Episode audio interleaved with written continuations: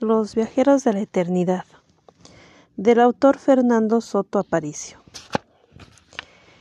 Capítulo 1. El hermano pequeño. Sobre la casa había caído el dolor como una neblina espesa y húmeda. Y la ausencia de Ñique era tan grande que hasta los pinos de la cerca tiritaban con escalofríos de tristeza. En el salón, don Enrique estaba sentado cerca de la chimenea, con los ojos fijos en los leños apagados. Doña María espantaba el llanto a manotazos. Cocinaba la cena que posiblemente no comería nadie.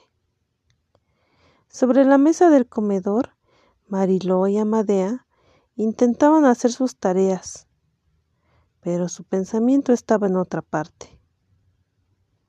Hasta los pájaros se habían callado.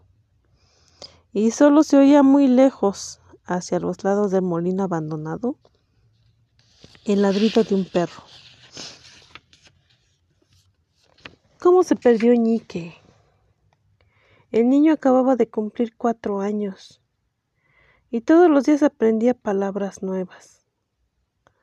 Rayaba los cuadernos de sus hermanas Lloraba si doña María lo obligaba a tomarse la sopa. Ya avisaba para ir al baño. Y andaba de un lado a otro de la casa dejando sus autos de cuerda o de pilas parqueados en los sitios más inesperados. Tenía el cabello rubio, los ojos claros, la piel sonrosada. Cuando cumplió un año, por las navidades, los vecinos del barrio lo colocaron en el pesebre comunitario como si fuera el niño Dios. que era un chico hermoso, sano, y en el fondo de los ojos le brillaban dos chispas de comprensión y de curiosidad.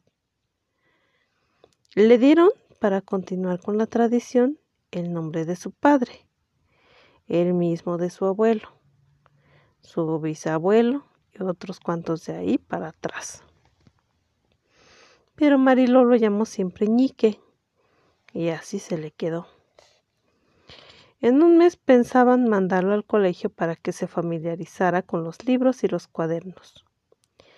No los de sus hermanas, sino otros solamente suyos, para que aprendiera la disciplina que en la casa no, había podido, no habían podido enseñarle, y para que comenzara su vida de relación, obedeciendo órdenes de sus maestros y departiendo con otros compañeros de su edad. ¿Cómo se había perdido? En la mañana fueron hasta el pueblo. Era domingo, y Santa María del Olvido salía de su mutismo semanal y se vestía de fiesta. Pensaban pasar por el mercado de don Gabriel por carne o pollo para el almuerzo chocolatinas para las niñas y un chicle para Ñique, a quien habían dejado dormido en su alcoba. De todos modos, de la casa al pueblo solo había una distancia de cinco minutos. Y cuando regresaron, el pequeño no estaba ni en su cama, ni en su alcoba, ni en su casa, ni en los alrededores. Fueron hasta el viejo molino buscando a las orillas de lo que había sido una vez un río. Se metieron al bosque de los eucaliptos y no hallaron ni rastro. ¿A dónde pudo ir el niño? Nadie lo entendía. Se lo llevaron, pero ¿quiénes y para qué? La familia de don Enrique no tenía dinero. No tenía dinero que pudiera tentar la codicia ajena simplemente. Pero Nique había desaparecido. Don Enrique y su esposa fueron a Santa María del Olvido. Pusieron el hecho en conocimiento de las autoridades. Convencieron a sus amigos para que ayudaran en la búsqueda. ¿Y ahora? Luego de recorrer el campo durante todo el día, Veían que se aproximaba la noche y les crecía la angustia, rodeándolos con una mano fría que les apretaba el corazón. Amadea dejó a medio hacer la tarea de matemáticas y miró a Mariló. Siempre vives diciendo que tienes un amigo y presumiendo que él te ayuda en todos los problemas. ¿Por qué no lo llamas? Marilo se quedó pensativa, dándole vueltas a las palabras de su hermana mayor.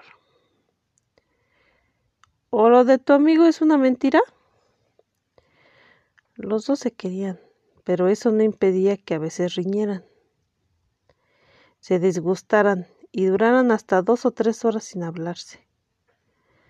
No más, porque pasado ese tiempo se miraban, intentaban una sonrisa, musitaban una palabra y el disgusto quedaba archivado de una manera definitiva. Mariló y Amadea eran muy unidas. La mayor había cumplido doce años y se ruborizaba por todo, y le daba pena estar creciendo tanto y de tan prisa. Por eso solía encogerse, como si quisiera que los demás no se dieran cuenta de que se estaba convirtiendo en una jovencita muy hermosa. Marilo iba por los nueve años, pero llevaba la voz cantante. Era más despierta y solía dejar que se le desbocara el caballo de la fantasía. Las dos tenían sueños, desde luego, solo que los de Amadea eran ahora distintos, indecisos, quizá encogidos como ella misma y por parecidas razones. Claro que es un embuste, concluyó ante el silencio de su hermana. Mi amigo existe, se defendió la menor. No se deja ver de todo el mundo, pero es real. Hasta tiene nombre como todas las personas. Ah, ¿y dónde está? No lo sé, dijo Mariló desolada. En tu cabeza que anda más revuelta que el molino viejo, murmuró Amadea, con gesto de disgusto. Precisamente allá nos encontramos con Yomi, dijo Mariló. Y añadió acentuando su desaliento. Cuando él quiere que yo lo vea. Yomi. Vaya nombrecito. Si es dos veces tú, será tonto al cuadrado. Nunca pondrá los pies sobre la tierra. Se parecerá a los relámpagos porque andará por las nubes. Eh, ya cállate, dijo Marilo. Si continúas burlándote de su nombre, posiblemente no vendrá nunca. Preciso, se quejó Amadea. Puras mentiras. ¿Vamos hasta el molino? propuso Marilo. Tal vez allá encontremos a Ñique. Quizás nuestros padres no lo buscaron bien. Y salieron a la carrera. El molino abandonado desde que el río se murió de sed quedaba a unos doscientos metros de la casa, entre los árboles. Sus altas paredes blancas mostraban el descuido, las goteras, las manchas dejadas por los largos inviernos de la cordillera. Allí solían ir con otros chicos y niñas del vecindario, porque el molino era un verdadero paraíso para el juego del cucli o de las escondidas. Tenía una guardilla y un sótano, y en el único piso había un cuarto grande donde antaño se amontonaban los bultos de trigo o de cebada, y ahora se reunían los ratones y a veces los murciélagos. Y en esa especie de bodega había armarios vacíos, petacas, baúles, anaqueles, costales, pasadizos secretos y cuevas donde moraban los fantasmas.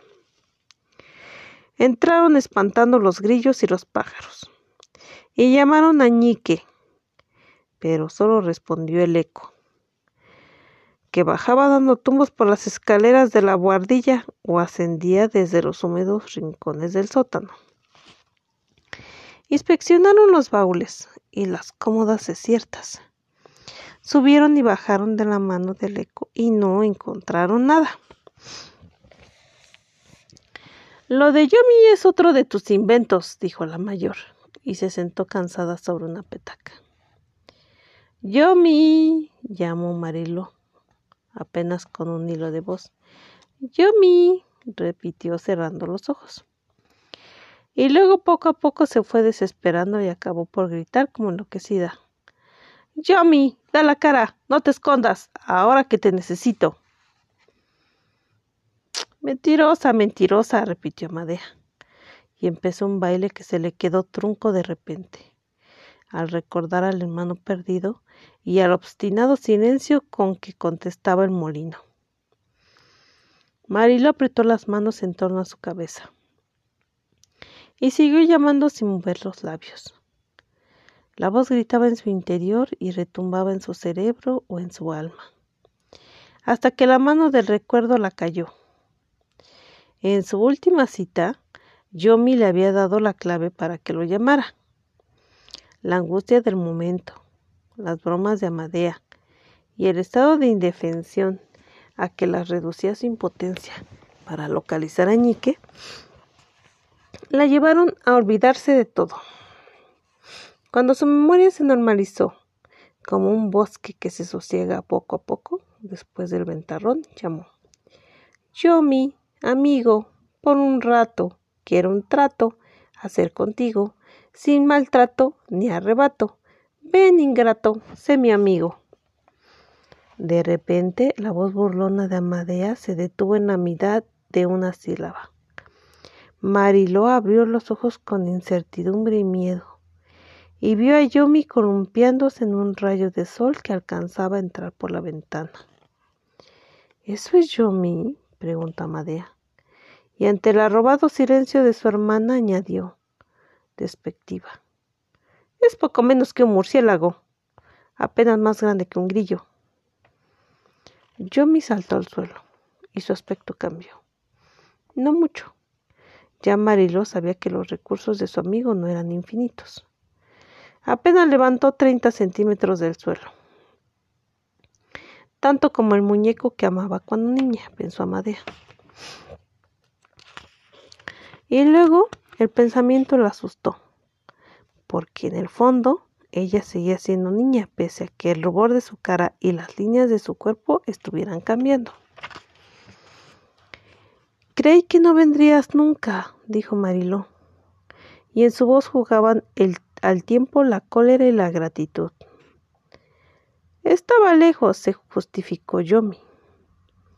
¿Qué tan lejos? preguntó Amadea con el gesto áspero. unos mil siglos atrás y mirando a Mariló. ¿Para qué me llamaste, princesita? Princesita, gritó Amadea y rió burlona. Mi hermano menor ha desaparecido. ¿Dónde estaba? Lo dejamos dormido en su casa y al regresar del pueblo ya no pudimos encontrarlo. Yomi se convirtió en una luz pequeña, como la de una luciérnaga. Está pensando, dijo Mariló. Y Amadea volvió a la burla, regada por toda su cara como un antifaz. No lo encuentro ni en este tiempo ni en este espacio, informó Yomi, y tornó a ser como uno de los muñecos preferidos de Amadea. ¿Eso qué quiere decir? Que salió, dijo Yomi, está afuera. En el río, en los potreros, ¿En la casa de algún campesino? preguntó Amadea. Afuera, dijo Mariló, y explicó, en otra dimensión o en otro sueño. El mundo se vuelve cada día más difícil para los niños, dijo Yomi, y volvió a columpiarse en el rayo del sol. El último, porque la tarde se acababa. La gente no entiende por qué talar un árbol es como asesinar a una persona. Cortar una flor sin sembrar otra debía considerarse un delito. Matar un canto en la mitad del vuelo debería tener cárcel. En un mundo así, un niño se extravía sin que sepamos cómo. Todo esto es una locura, se quejó Amadea. Una pesadilla. La única persona que nos puede ayudar es yo, me dijo Mariló. Persona, preguntó la otra burlándose de nuevo. Persona, repitió Yomi, y cuando descendió del columpio del sol era un niño tan grande como Mariló, con blue jeans, camiseta y zapatos tenis. Amadea se restregó los ojos, sacudió la cabeza, se dio dos palmadas en las orejas, pero no cambió nada. ¿Podemos buscarlo? preguntó Marilo. Ya te dije que está afuera y ahí los peligros son terribles. Por eso tienes que venir con nosotras, propuso Marilo. Si Ñique no aparece, nuestros padres se van a morir. Además, ¿cómo podemos dejarlo afuera? Yomi se quedó pensativo. Le brilló la frente como si tuviera un sol por dentro. Tal vez despertó cuando ustedes estaban en el pueblo. Quizás vino hasta aquí, bajo el sótano, y salió de este espacio. Pero más allá no habrá cómo encontrarlo. Lugar y tiempo son infinitos. No entiendo nada, dijo Amadea Bosca. Aquí y ahora son conceptos humanos, trató de explicarle Yomi. Pero a donde tendríamos que ir a buscarlo no existen esas dos palabras. Afuera no se conocen ni los mapas ni los almanaques. Es posible que no regresemos nunca. Por eso piénsenlo con cuidado. Sus padres han perdido a Ñique y están sufriendo. ¿Imaginan cómo se triplicaría su dolor si los pierden a todos ustedes, a los tres? Esto no es sino una chifladura, repitió Amadea, y se dirigió a la puerta del molino, donde estaba empezando a amontonarse la oscuridad. Yo confío en Yomi, pero yo no confío en mí mismo, princesita. Afuera todo es incierto, todo está por ordenarse, está apenas haciéndose y cambiando. No hay caminos ni límites, ni límites, no hay horarios ni fronteras. ¿Quién puede manejar los sueños o la eternidad? Hice una pausa y se le borró el sol interior. Tendríamos que someterlo a votación. Yo soy neutral. Yo digo que vayamos a buscarlo, dijo Mariló. Miró a Madea que la contemplaba indecisa, sin saber si esto realmente estaba sucediendo o si era apenas uno de sus sueños. ¿Nos tardaremos mucho? preguntó la mayor. No lo sé, confesó Yomi. Tal vez cuatro segundos, tal vez cuatro mil años. Quizás volvamos a este sitio o lleguemos a una galaxia que aún no ha sido descubierta por los hombres. Amadea recordó el inmenso afecto que la unía con su hermano. Pensó también en el rostro desolado de doña María en los ojos aguados con que su padre miraba consumirse los leños de la chimenea, en el gesto ambiguo de los vecinos que temían que el niño hubiera sido robado de su propia cama. Iremos a buscarlo, dijo. Los tres bajaron al sótano. Por el camino, Yomi resbaló y cayó dentro de un arcón enorme. Cuando salió estaba cubierto de harina y parecía un fantasma. Amarillo la sacudió la risa y Amadea los miró consternada. Empezaban mal, pero ya era tarde para arrepentirse. Yomi se convirtió en un pincel fosforescente y dibujó una pequeña puerta en la pared del fondo. Mariló se inclinó y pasó por ella al otro lado. También se metió Amadea. Yomi entró de último y la puerta se borró. En el sótano solo quedó la oscuridad, dentro de la cual los murciélagos empezaban a despertar. Capítulo 2. A través del túnel. Al abandonar el molino, la luz cambió completamente. Ni Amadea ni Mariló podrían explicarlo jamás. Era otra luz, otro concepto de la claridad no nacía de ninguna parte y emergía de todas al mismo tiempo. Estaba en ellas y fuera de ellas. Y también rodeaba a Yomi. Iba con él, anidaba en él. Pero no era una lumbre fría o lejana, sino que estaba viva como una entidad palpitante, una especie de corazón de intensa claridad amarilla. Y gracias a ella vieron que se encontraban en el comienzo de un túnel. Se miraron con asombro. no preparados para entender lo que estaba pasándoles. El pasadizo tenía límites, pero también parecía ser infinito. Las paredes que lo formaban poseían una vida inexplicable, como si se tratara de la tráquea de un cuerpo de insospechada magnitud. Un trecho más adelante todo se perdía en una densa neblina, detrás de la cual se adivinaba un reflorecimiento de la luz. Yo me había vuelto a ser el chico de blue jeans y sonrisa permanente. Parecía sentirse en su elemento, y por eso abrió la marcha. Mariló creyó ver, como emergiendo de la niebla o perdiéndose en ella, a su abuelo materno, por el que tuvo una verdadera adoración hasta el día de su muerte. Las dimensiones del túnel permanecían al parecer inmodificables hacia derecha, izquierda, arriba y abajo. Pero su extensión no podía medirse. ¿Caminaban ellos por él? ¿O el túnel andaba mientras permanecían quietos? Lo cierto es que salieron de la bruma. Y entonces Mariló se detuvo porque vio que el cuerpo de Amadea variaba de forma se alargaba hasta la altura de una jirafa y en el paso siguiente disminuía hasta ser más pequeño que una ardilla. Era como si estuviera mirándola en un espejo de feria, porque también crecía a lo ancho hasta semejar un globo de colores, y luego se transformaba solamente en un alambre con vida. Yomi también cambió convirtiéndose en una gota de lluvia, y se colocó en la oreja izquierda de Mariló, colgando como una candonga que a veces le hacía mimos y la llamaba princesita. Amadea miraba con creciente asombro las modificaciones que se operaban en su hermana menor a medida que iba hacia adelante.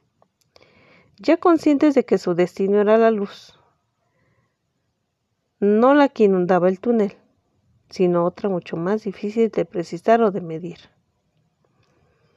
Amadea comprendió que lo que ahora las llenaba de admiración solo era el cadáver de la claridad, cuya verdadera esencia, quizás su espíritu, refulgía en el final del pasadizo,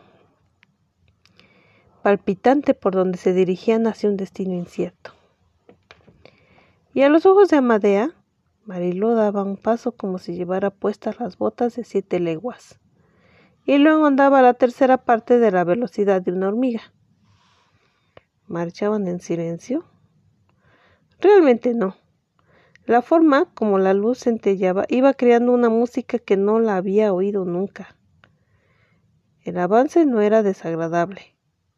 Una expectativa creciente, un deseo de llegar, los impulsaba.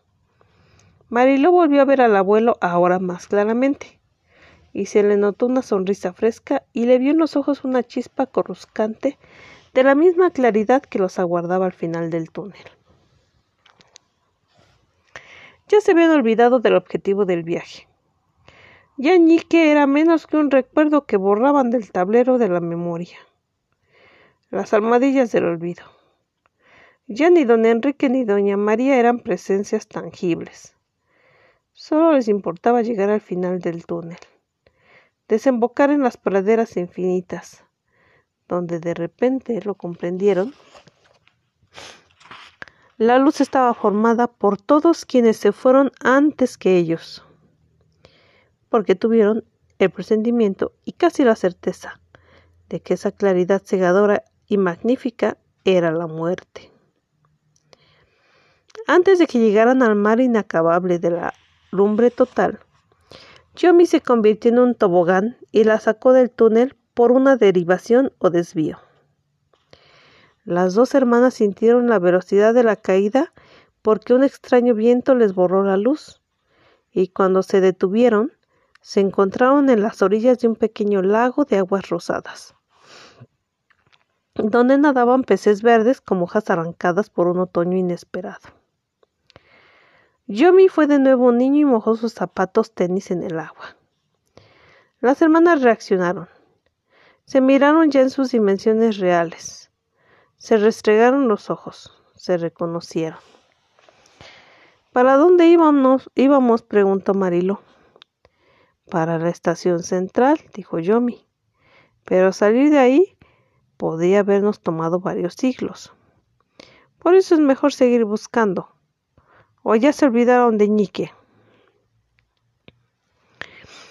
La estación central, murmuró Mariló, curiosa. Sí, el lugar donde confluyen todos los destinos, dijo Yomi, y explicó. Cada vida es como un viaje en el tren. De la estación mayor los trenes vuelven a partir hacia otras vidas. ¿Y cómo salimos de aquí? preguntó Amadea, mirando el lago más allá del cual continuaba el camino. Yomi se transformó en un pequeño esquife y en él las dos hermanos surcaron las aguas rosadas.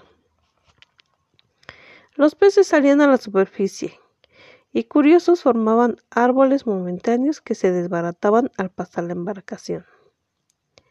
Mirando a lo profundo vieron crecer las algas, mientras las piedras cambiaban de forma como rápidos castillos de coral. Marilo no podía entender cómo de repente el lago había crecido tanto. Hacia el horizonte vio otras barcas, unas diminutas con un solo remero, otras grandes con velas desplegadas otras hechas de juncos o de uniformes troncos de bambú. De un momento a otro el esquife atracó en la orilla y se encontraron frente a un portalón de dimensiones colosales que se perdía hacia arriba entre las nubes. Yomi se convirtió en llave y abrió el candado que mantenía cerradas las puertas de madera oscura, compacta, agresiva. Luego fue una lámpara de aceite que se sostenía a sí misma y alumbraba un camino desconocido que se desenroscaba hacia adelante en las tinieblas. Amadé y Mariló no sabían decir cuánto caminaron. Solo sintieron el cansancio que se hizo mayor cuando una puerta igual a la anterior se presentó ante ellas inesperadamente. Fatigadas, se dejaron caer en el umbral. Creo que nos perdimos, dijo Amadea. Lo importante no está en perderse, sino en hallarse, dijo Yomi. Y con paciencia se hizo delgado hasta formar una ganzúa, con abrió el candado oxidado por largo tiempo de olvido. Y fue de nuevo lámpara y alumbró un sendero oscuro hasta llegar a una puerta igual. Esta no tengo cómo abrirla, dijo. Creo, comentó Mariló, que estamos cayendo en un juego. Solo que nosotros somos las víctimas y otros son quienes lo disfrutan. Quisieron devolverse y se dieron cuenta de que el camino, como en todos los sueños, iba borrándose detrás de sus pasos, lo que hacía el regreso imposible. Entonces soñaban. Doña Puerta, dijo Marilo con la mejor sonrisa. ¿No podríamos llegar a un acuerdo? Lo que buscamos quizás esté detrás de usted. Amadea la miró como se observa a alguien que de súbito ha enloquecido. Yomi se enfocó sobre el rostro de la niña y detrás de su luz se adivinó el mismo desconcierto. Pero Doña Puerta habló para asombro de todos, incluso de la misma Mariló que jamás pensó obtener una respuesta. Si de seis acertijos adivinan cuatro, mis cerraduras se abrirán. Y va el primero de la parte inicial. Doña Puerta, que les hablaba con la voz chirriante de la chapa, hizo una pausa y después les propuso el enigma. La flor está sujeta al árbol, pero de repente una parte de la flor vuela y se pierde en el horizonte.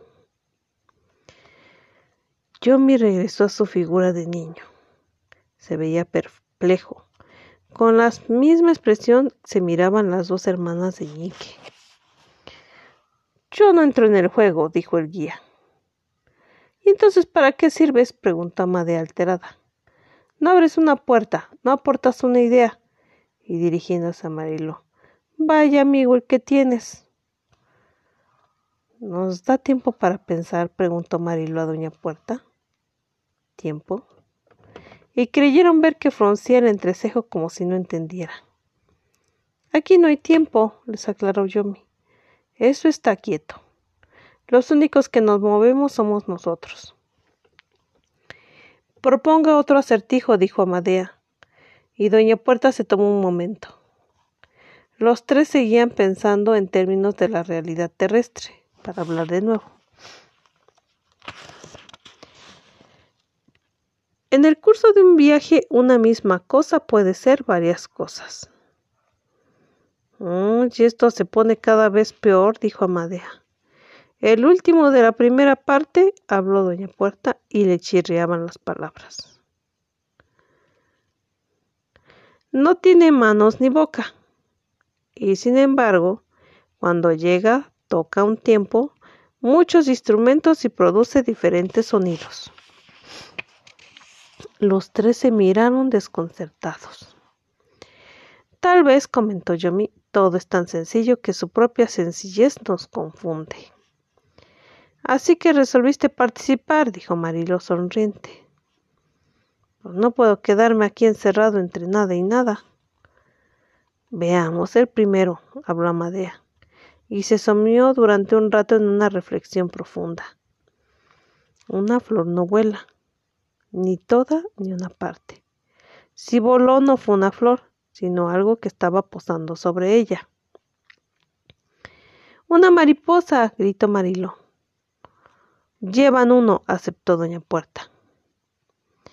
El segundo sí me parece difícil, dijo Amadea, y de nuevo se quedó pensativa. ¿Qué cosa puede ser varias cosas? Yomi. Yomi, dijo Marilo. Fallaron, informó doña Puerta, y ellos creyeron que sonreía.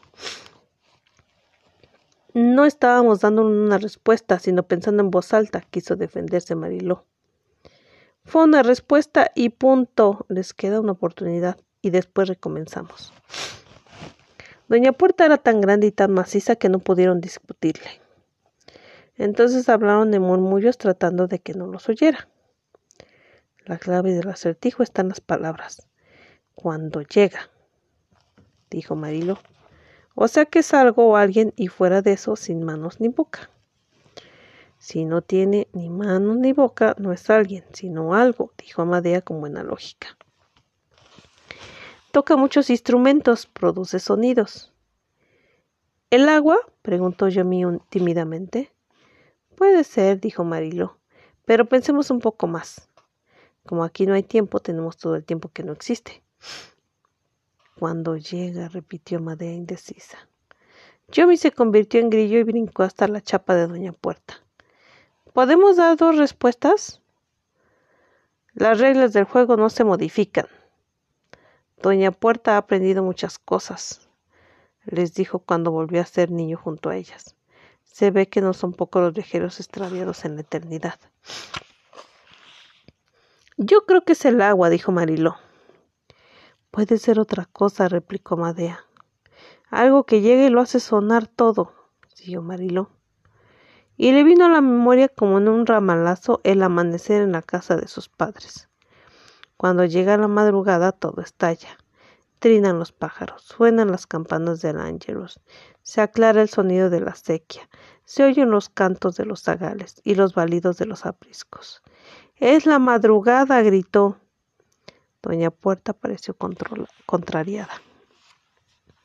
Veamos si en la segunda parte tiene la misma suerte, dijo, y se concentró en sí misma.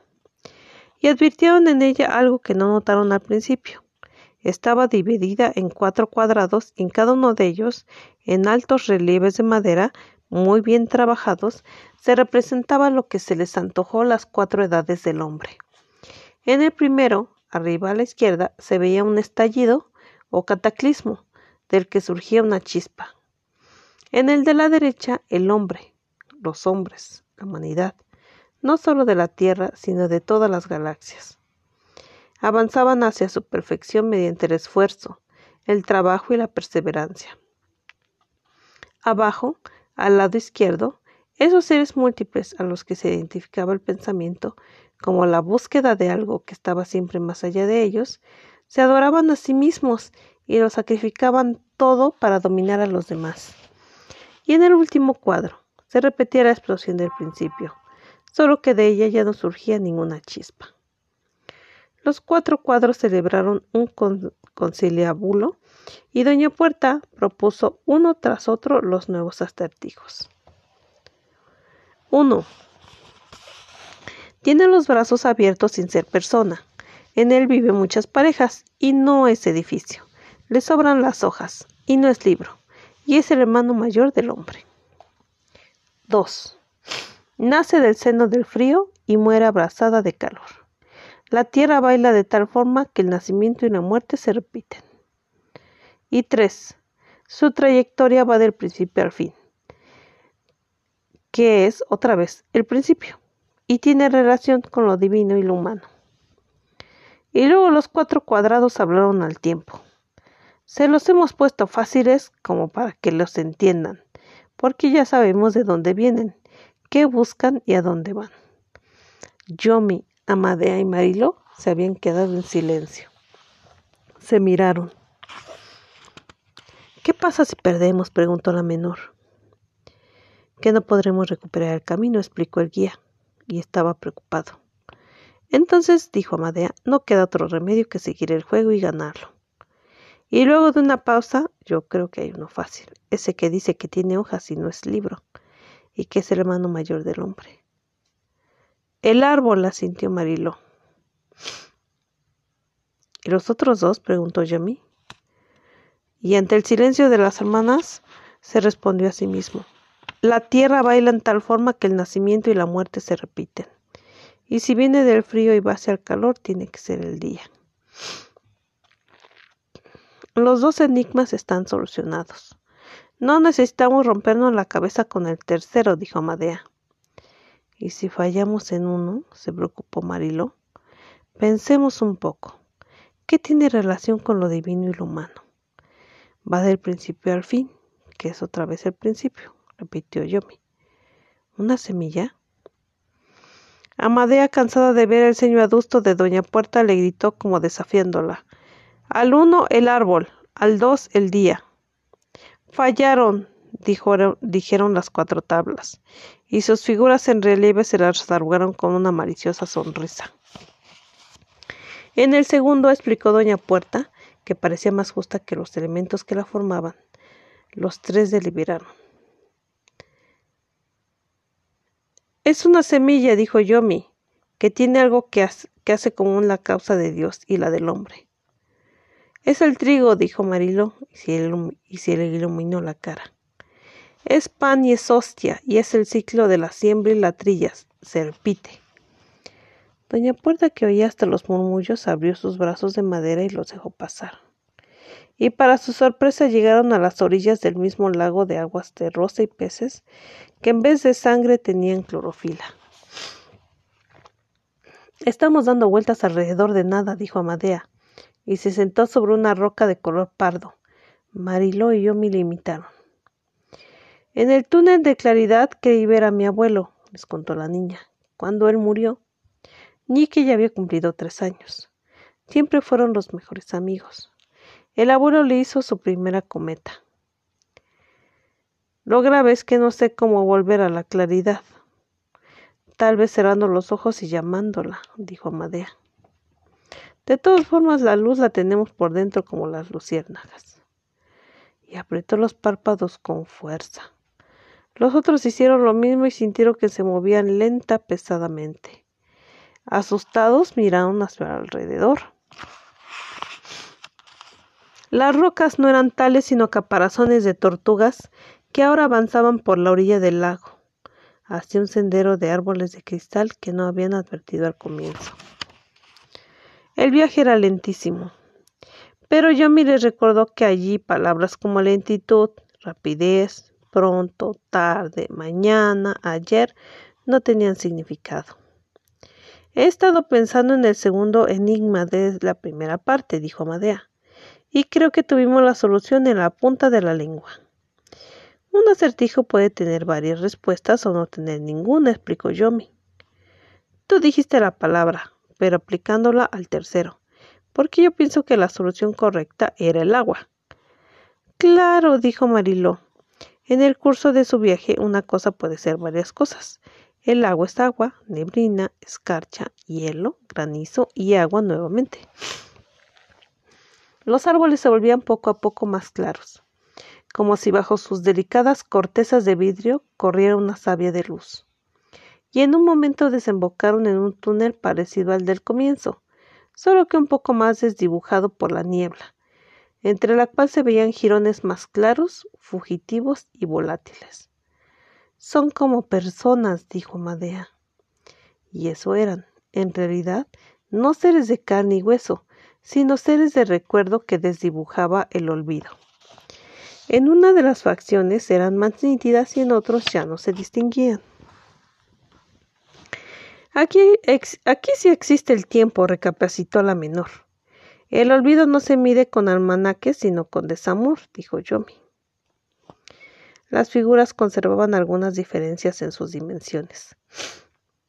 Tal vez los que habían vivido más eran más compactos, más grandes, y los más pequeños e inquietos que se perdían entre los árboles de azúcar y se entretenían amontonando claridad en los rincones más distantes debían ser los niños.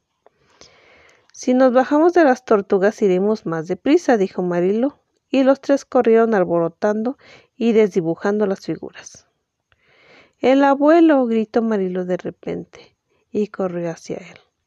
Le vio el rostro bondadoso, los ojos de una agobiadora ternura, los hombros un poco inclinados porque había llevado sobre ellos los problemas de su familia y los dolores del mundo las manos que solo conocieron la fraternidad y reinventaron las caricias, la boca que tuvo para todos una palabra de entendimiento y de consuelo.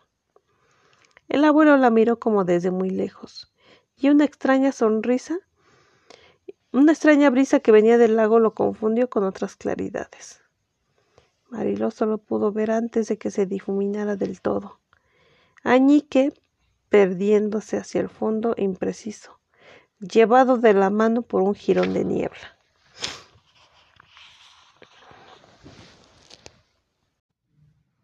El tiempo inmóvil. Segunda jornada.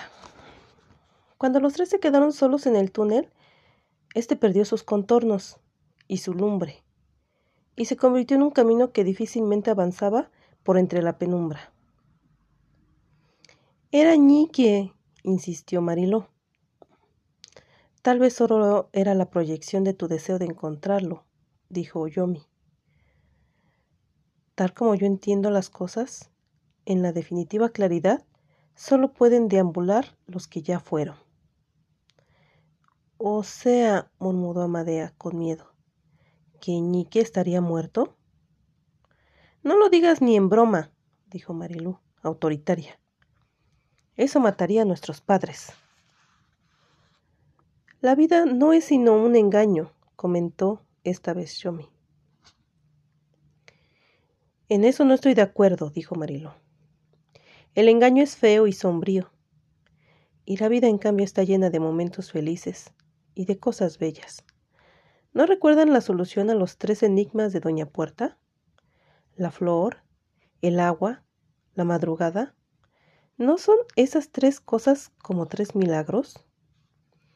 ¿No es más bella la sonrisa de Ñique que toda la luz amontonada en ese túnel? Además, ¿qué es eso de la estación central? Yo creo que si hay una estación mayor, esa es la vida, porque en cada minuto, para cada persona, se abre un destino nuevo, y los trenes de la voluntad improvisan los caminos que las pueden llevar a todas partes. Amadea y Yomi se quedaron, se habían quedado quietos oyéndola. Marilo era así. Para cada sin razón tenía razones. De todos modos, dijo la hermana mayor, no podemos perder de vista que este viaje es una búsqueda. Y no de respuestas, sino de ñique. Cuando lo encontremos, el problema estará solucionado y volveremos a hacer las de antes. Con ayer, hoy y mañana, con almanaques y relojes. ¿Soñaban? Ahora se lo preguntó a Madea. Porque nada era tangible e inmediato como en la tierra, sino que instantes y paisajes parecían fotografías tomadas por un ciego o un niño. Ese darse y negarse de la realidad, ¿No era la característica de los sueños? ¿No han oído hablar de la fuente de la eterna juventud? preguntó Yomi. Claro que sí, contestó Mariló, recordando las lecturas que a veces compartía con su hermana. Pero eso sí de veras que no existe. Son cosas de fantasía. La fantasía, dijo Yomi, muchas veces resulta superior a la realidad. Sin ella no se habrían producido los grandes inventos. El hombre continuaría estancado y los descubrimientos que impulsan el progreso no existirían. No son sino palabras, dijo Amadea. Sin la ayuda de la fantasía, siguió Yomi, ¿cómo habría podido Benjamin Franklin amarrar un relámpago de la cola? ¿De qué, ¿De qué, manera habría convertido Adán una manzana en la llave de la caja de Pandora donde estaban guardados el bien y el mal? ¿Y cómo podría Newton, utilizando la misma fruta, establecer la ley de la gravedad? Sin la fantasía, Galileo habría jurado que la Tierra estaba quieta y no que era un trompo dando vueltas en la enorme pista del cielo. Sin fantasear, alguien habría prefigurado la existencia de los anillos con que la noche del cosmos desposó a Saturno. Y así podría enumerar muchas cosas. La fantasía de Fleming estructuró la penicilina, partiendo de un queso en mal estado. Y la de Lord Carnavon y Carter trazó el camino subterráneo hasta la tumba de Tutankamón. Con eso, Yomi las dejó calladas. ¿Y por qué mencionaste la fuente? preguntó luego Amadea. Porque los que llegan allí permanecen iguales durante toda la eternidad. Si de alguna forma Nike se metió en esos laberintos, podría desembocar en ella y seguir siendo niño interminablemente. Pero si cayó en el tubo de las transformaciones, podría retroceder hasta antes de la creación del mundo o avanzar hasta después de su definitiva destrucción. No entiendo nada, dijo Amadea, y se veía cansada. Además, este camino no conduce a ninguna parte. No te descorazones, le dijo Mariló. Encontrar a Ñique es, en estos momentos, lo más importante. Es nuestro hermano Amadea. Sin él no seremos familia. Estaremos como un jardín al que se le ha secado una parte como un lago al que se le mueren los pescados, como un bosque al que se le talan los árboles. Hay que encontrar a Ñique para que volvamos a ser familia.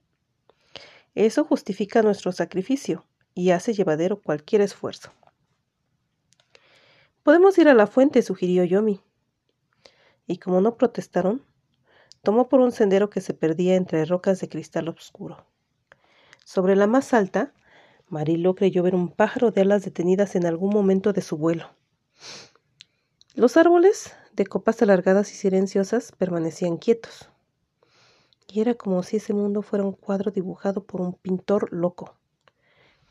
Más adelante, el camino se incorporó y resultó caminando con ellos.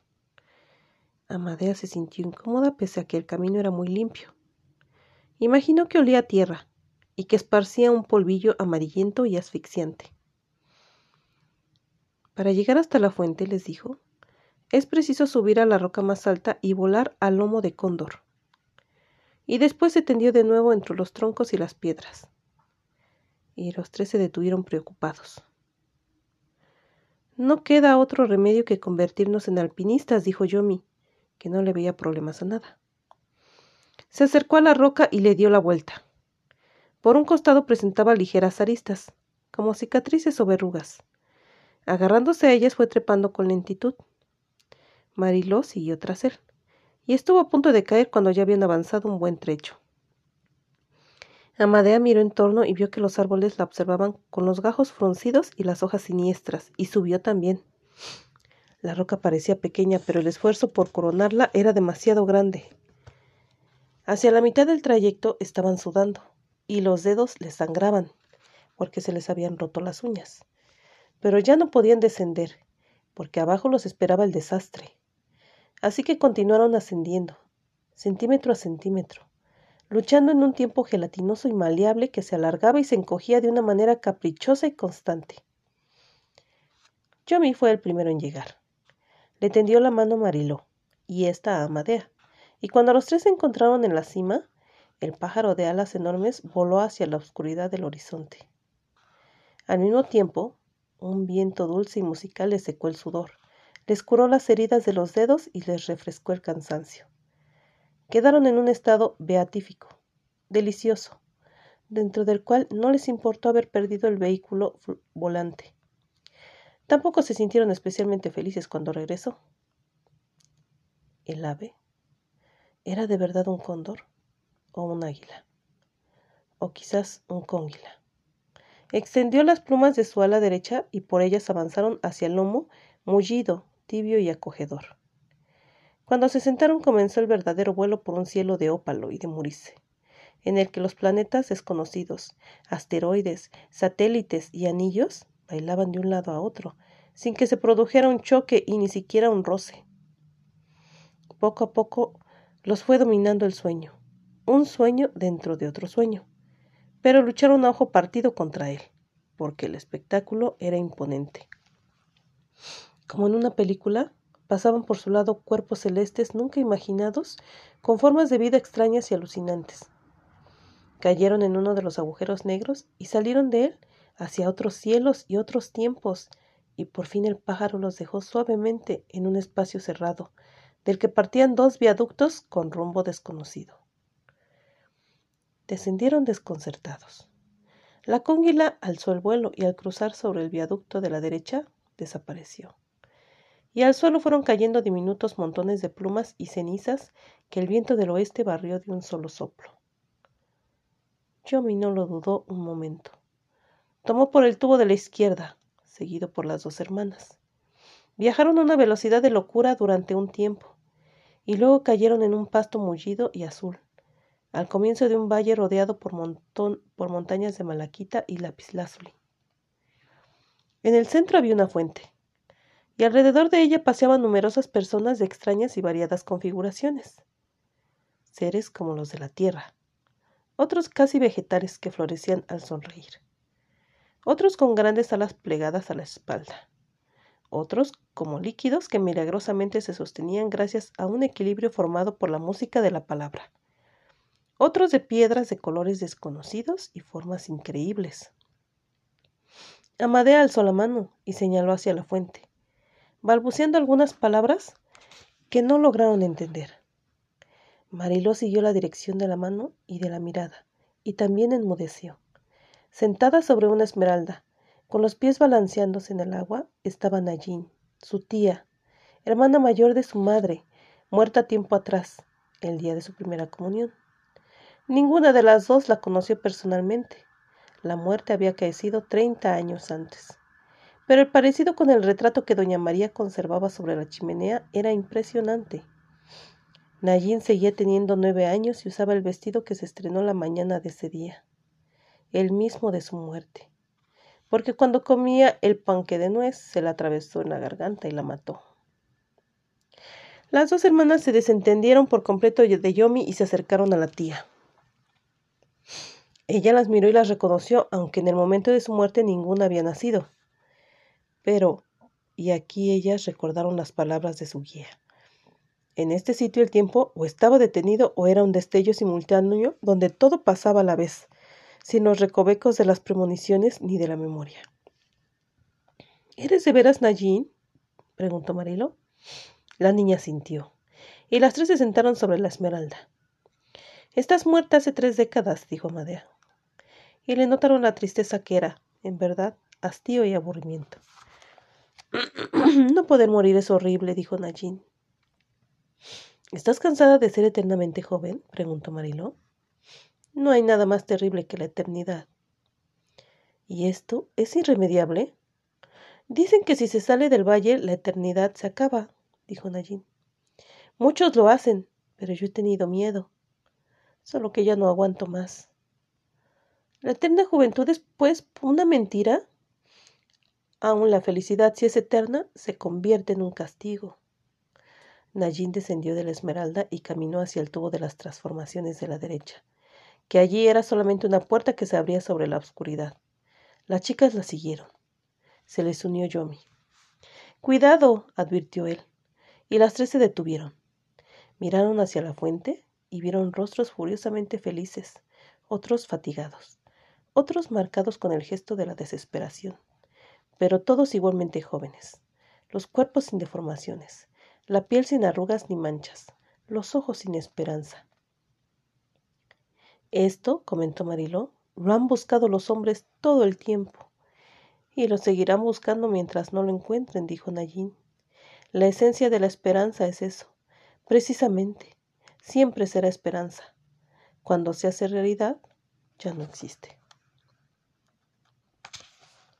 Entonces preguntó Yomi, ¿la felicidad no es sino una eterna búsqueda? Sí, dijo Nayin, y lo que la hace tan hermosa es precisamente no encontrarla. Continuó hacia la puerta de la derecha y Yomi le cerró el paso. Supongo que sabes lo que te espera si sales por ahí. Najin lo miró largamente. Mientras sigas siendo un producto de la fantasía serás dichoso y repartirás amor, pero la realidad te matará. ¿Es eso lo que buscas, que la realidad te mate? Son mejores los sueños que el despertar. Y avanzó un poco más. Luego los miró con angustia. Tienen que salir de aquí, les dijo. Y no olviden nunca que lo más hermoso de la vida es la seguridad de la muerte. Corrió hacia la puerta y en la oscuridad exterior se encendió una luz cobriza. Aún vieron a Nayín adentrándose en ella y en un instante, como había sucedido con la cónguila, todo se redujo a un montón de ceniza, sobre la cual quedó temblando el único azahar de la corona que había adornado la cabeza de Nayín antes de que la nuez se atravesara en su garganta y la matara. Y otra vez vino el viento del oeste, esparció la ceniza y marchitó la flor. Tal vez Nayina ha encontrado finalmente la felicidad, dijo el de las múltiples transformaciones. Y de repente, como sucedían afuera todas las cosas, un aire que olía a flores frescas, a flores secas, para las que nunca pasa el tiempo, los dejó en el centro de un jardín extraño, donde los árboles estaban detenidos en las orillas de la eternidad.